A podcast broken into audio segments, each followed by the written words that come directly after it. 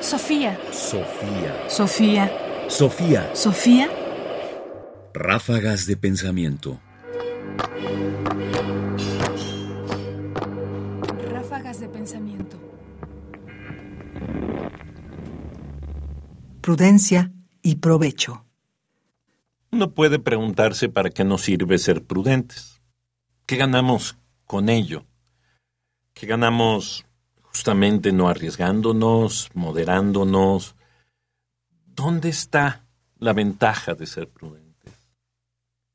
Jámblico, un filósofo platónico de la antigüedad tardía, es decir, del siglo IV después de Cristo, hace esta reflexión acerca de por qué deberíamos preferir la prudencia, aun a pesar de que la prudencia no necesariamente es útil. Escuchemos.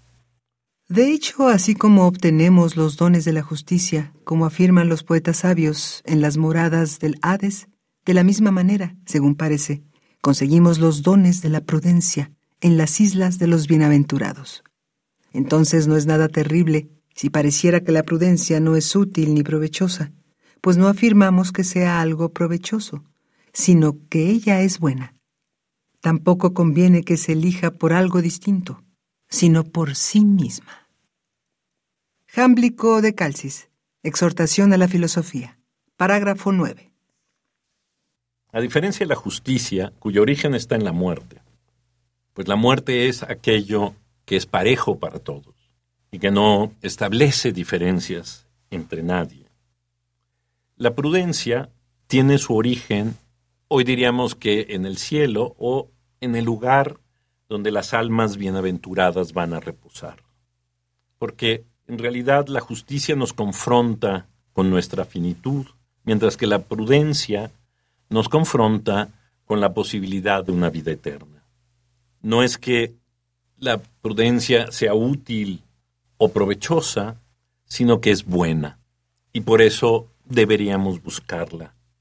Es decir, la prudencia no se busca por aquello que nos da, sino por aquello que es.